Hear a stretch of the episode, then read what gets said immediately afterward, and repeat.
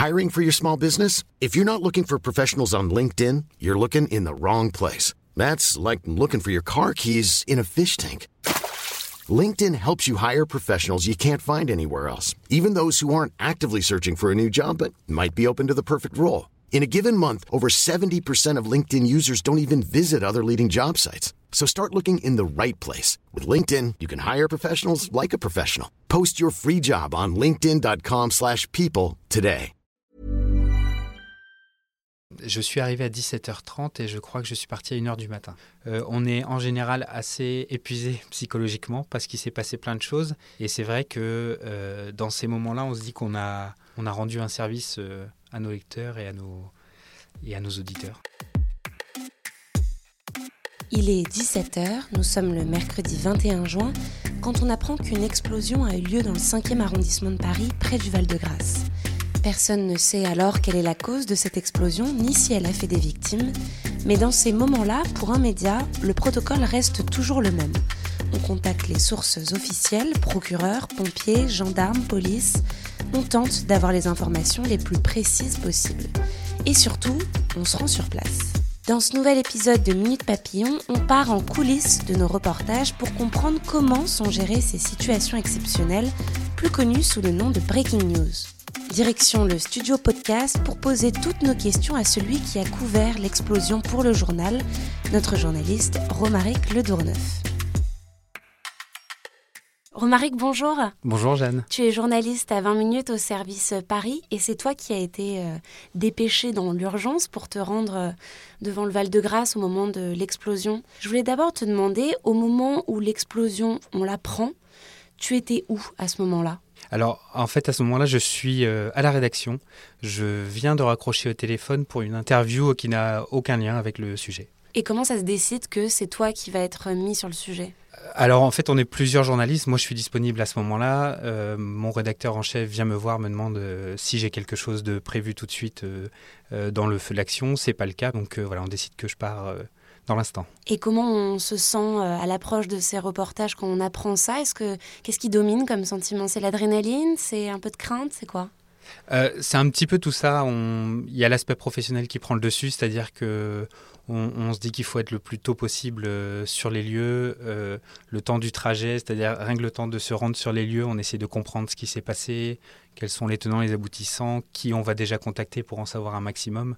Euh, mais oui, c'est l'adrénaline qui, qui prend le dessus. Donc dans le métro, tu es sur ton téléphone, tu appelles des gens, tu es déjà, euh, déjà presque comme sur le terrain. quoi. Voilà, c'est ça. On est déjà en train de préparer le papier, on regarde, on regarde les réseaux sociaux, euh, s'il y a des vidéos, des images. Euh, on commence déjà à appeler les autorités pour savoir s'il y a une communication officielle. et on regarde les autres médias, parce qu'il y en a qui, sont arrivés, qui peuvent arriver avant nous. Donc, Quand tu arrives sur place, quel est ton premier réflexe? Qu'est-ce que tu dois faire? Mon premier réflexe, moi, ça a été de m'approcher au maximum des lieux pour essayer de voir euh, ce qui s'était passé. En l'occurrence, j'ai pu m'approcher assez près parce que c'était encore un peu le chaos quand je suis arrivé. Pour le coup, moi, j'y suis allé en vélo parce que ça s'est passé, on l'a appris à 17h, euh, c'est l'heure de pointe. Je savais qu'en transport ou, euh, ou en, voiture, ça allait être trop compliqué. Le plus rapide était le vélo. Il y avait des agents de police qui commençaient à établir un périmètre autour. Euh, j'ai essayé de profiter que ce périmètre soit pas tout à fait établi pour m'approcher. J'ai pas pu voir l'immeuble en lui-même. J'étais dans la rue juste à côté. Ça, c'est le premier réflexe, c'est d'aller au plus près pour euh, comprendre ce qui se passe. Le deuxième, c'est d'aller trouver euh, ce qu'on appelle le point presse. Donc trouver les communicants de la préfecture de police, ce sont eux qui vont nous donner toutes les premières infos officielles. Les premiers contacts, ce sont les, communicants de la préfecture de police, parce que ce sont eux qui vont euh, centraliser toutes les informations qui viennent des secours, qui viennent des pompiers, qui viennent de la police. Euh, ensuite, après, nous, on, a la possibilité de rencontrer des élus qui ont pu rentrer dans le périmètre, qui sont tenus au courant par leurs équipes donc qui donne quelques précisions euh, supplémentaires. Ça a commencé par le préfet de police, Laurent Nunez, qui est venu accompagner Denis Hidalgo, la maire de Paris. Avec la maire du 5e arrondissement, Madame Berthoud, nous avons euh, décidé d'ouvrir euh, dans la mairie du 5e arrondissement, à proximité, un accueil. Peut-être une demi-heure, trois quarts d'heure après, c'est la procureure de Paris qui est venue parler, faire un nouveau constat. Une heure et demie après, c'était Gérald Darmanin, ministre de l'Intérieur, qui est venu. À notre connaissance, il n'y a eu aucune alerte précédant évidemment cette explosion. Nous ne connaissons pas son origine. Voilà, tous ces officiels aussi là viennent rajouter des infos parce qu'eux ont leurs équipes qui travaillent aussi derrière. Et tu disais qu'en arrivant, c'était encore un petit peu la pagaille.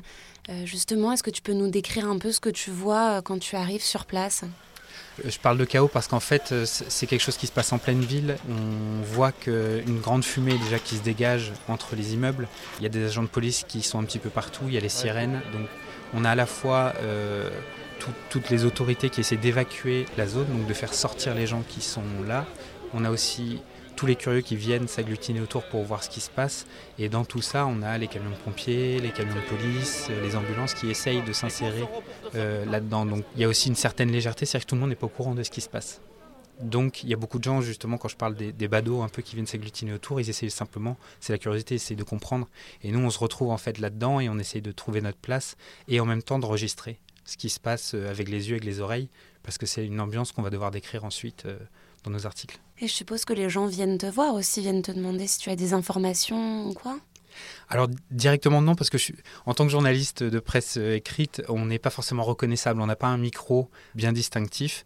En revanche, nous, on va les voir facilement. On tend l'oreille, c'est-à-dire que pour l'explosion, on a des riverains qui essaient, qui ont peur, qui euh, vivent trois rues à côté, qui viennent de rentrer du travail. Ils savent qu'il y a une explosion, ils savent pas si leur logement est touché. Donc ils discutent avec les agents de police pour les convaincre de rentrer dans, dans le périmètre de sécurité. Et c'est à ce moment-là aussi où on les écoute, on va les aborder. Oui, dans ce que je comprends, c'est que dans ce genre de situation, tu dois à la fois chercher des informations officielles et les personnes officielles, à la fois saisir l'ambiance, quelque chose qui est pas très, qui est difficile à, palper quand on n'est pas sur le terrain. C'est ça, tout à fait. C'est un aller-retour permanent entre les deux. On, commence déjà à réfléchir à ces sujets, aux témoignages qu'on a, à ce qu'on recherche aussi, à ce qu'on veut exprimer. Ouais. Je suppose qu'il y a une grande pression sur toi aussi, euh, parce que l'idée c'est de ramener de l'information, une information qui est vérifiée, qui est sûre, parce que tout le monde à ce moment-là est sur son téléphone et cherche à avoir une nouvelle information. Comment tu gères cette pression-là et comment tu te prémunis des erreurs sur lesquelles on peut tomber euh, facilement? Alors la pression, euh, on la ressent, mais elle est mélangée à l'adrénaline. Donc on se dit simplement qu'on sait ce qu'on a à faire. C'est vrai qu'il y a une course à l'information, mais euh, il vaut mieux une information vérifiée qu'une information précipitée. On a les communications officielles, donc on, sait qu'on peut reprendre, mais en citant ces, ces, autorités. On peut le dire aussi, on discute entre journalistes, c'est-à-dire qu'on on entend certaines informations, on ne sait pas forcément d'où elles sortent, on va discuter avec les autres pour savoir est-ce que vous avez la même. J'étais en lien aussi avec la rédaction depuis là-bas, donc moi je les appelle pour savoir s'ils ont cette information ou pas, euh, s'ils savent d'où elle vient. Après on discute avec les autorités, par exemple la préfecture de police, mais euh, j'ai aussi un contact à la brigade des sapeurs-pompiers de Paris. Euh, quand on parle du nombre de blessés, il y a les communications officielles. Moi, je vais l'appeler aussi lui pour savoir si, si les informations sont les mêmes. Euh, voilà, on essaie de multiplier les sources. c'est énormément de précautions et une sorte de protocole euh, à respecter en appelant et en croisant différentes sources. Voilà, c'est ça, oui. C'est toujours croiser les sources. Qu'est-ce que tu fais des vidéos et des messages sur les réseaux sociaux? Est-ce qu'on doit les prendre au sérieux ou est-ce qu'on doit toujours se méfier? Comment tu gères ça, toi? Je vais prendre au sérieux ce qui est institutionnel, euh, mais ce sont plutôt des, pistes, en fait, tout ce qu'on voit sur les réseaux sociaux c'est que si euh, on entend qu'il s'est passé une chose à tel endroit, on va aller voir. On ne le prend jamais euh, pour argent comptant. Mais après, euh, effectivement, ça arrive qu'on trouve des informations sur les réseaux sociaux qui nous intéressent tous, et puis on vérifie, voilà, ça n'existe pas. Bon, c'est du travail invisible, comme je dirais, c'est-à-dire que on a passé du temps dessus, ça n'existe pas, donc l'information n'existe pas, personne n'en saura jamais. Quand tu arrives sur place à 17h30 à peu près, tu fais tout de suite un live tweet. Moi, je suis tes informations, ce que tu diffuses, euh, et je vois des informations sur les passants, le périmètre de sécurité, etc. Pourquoi tu fais le choix de commencer à tweeter, de donner des informations sur Twitter? C'est pour deux raisons. C'est permettre euh, à nos lecteurs de de suivre cette information, de se mettre dans l'ambiance, de comprendre ce qui est en train de se passer. Euh, c'est aussi euh, une manière d'être en lien avec notre rédaction, parce que je ne peux pas passer mon temps au téléphone, donc je sais qu'il y a ici une personne qui tient un live et qui euh, donne les informations au fur et à mesure et qui suit mon fil Twitter et qui peut reprendre mes informations en direct sans que j'ai à l'appeler, à lui envoyer les vidéos, les photos. Donc ça nous facilite un peu la vie. En fait, c'est comme si on écrivait un premier papier en temps réel. mais qui lui est assez brut. Mmh. Comment tu traites de cette inquiétude avec euh, les personnes qui sont directement concernées par euh, l'explosion? Comment est-ce que tu, tu gères cette euh, intrusion dans l'intimité des gens quand même? Alors, il faut, il faut, il faut savoir prendre la, la, bonne distance en fonction de si la personne a été victime, si un de ses proches a été victime ou si elle a simplement fait partie de l'événement. Dans le feu de l'action comme c'est là, c'est pas le plus difficile de faire parler les gens parce qu'il y, y, a une émotion, il y a une intensité, il y a une pression, on sent que les gens ont besoin de se libérer de ça et de parler, ça, ça peut les aider. Déontologiquement, je, je dirais que je, je m'arrêterai là où les personnes concernées acceptent d'aller. Je pense que c'est respecter la dignité des gens. Finalement, tu vas rester combien de temps sur place? Je suis arrivé à 17h30 et je crois que je suis parti à 1h du matin. Et comment on décide de partir? À quel moment on se dit c'est bon, là je peux partir? Pour plusieurs raisons. La, plus importante, c'est que je n'avais plus de batterie. Euh, à rien, ni à mon téléphone, ni à mon ordinateur. Euh, j'avais les mains vides puisque j'étais parti sans savoir que je partirais pour aussi longtemps. Il y a également le fait que le, le, jeu se calme sur place. Toutes les personnes qui essayaient de rentrer dans le périmètre pour rentrer chez elles ou récupérer leurs affaires étaient déjà rentrés, les témoins étaient partis, et il y a un moment aussi où on sent que, bah, que les, tous les agents de police, les pompiers sont fatigués, les bénévoles de la Croix-Rouge sont fatigués.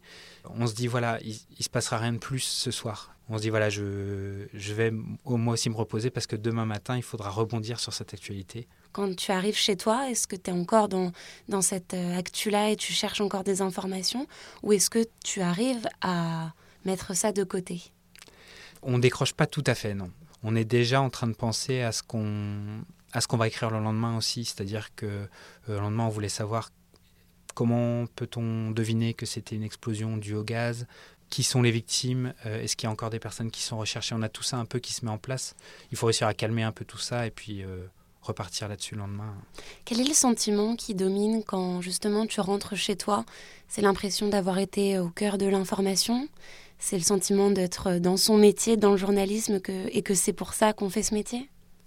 Oui, oui, il y, a, un petit peu tout ça. C'est, euh, euh, on est en général assez épuisé psychologiquement parce qu'il s'est passé plein de choses. Et c'est vrai que euh, dans ces moments-là, on se dit qu'on a, qu'on a fait notre métier, mais comme dans tous les moments, mais c'est vrai qu'il y, a ces moments de tension ces, grands moments de tension qui sont en général des drames. Et on se dit, bah, on, permet aux gens d'être au courant. On leur permet aussi d'avoir une information éclairée parce que c'est vrai qu'il y a énormément de fake news, il y a énormément de choses qui circulent, il y a beaucoup de choses qui tournent euh, sur les réseaux.